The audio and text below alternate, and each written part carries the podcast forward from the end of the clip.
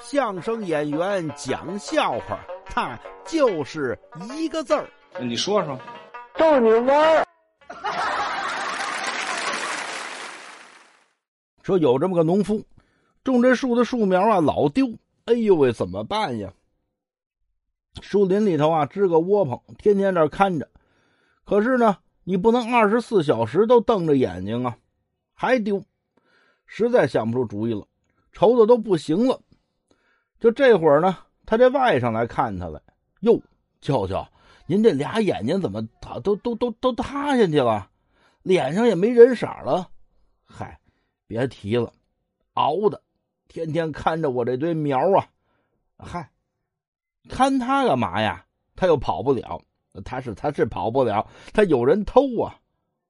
得了，您教我了啊，我今儿替您盯一宿，肯定丢不了。而且甭说现在丢不了，您就用我这法子，以后也丢不了了。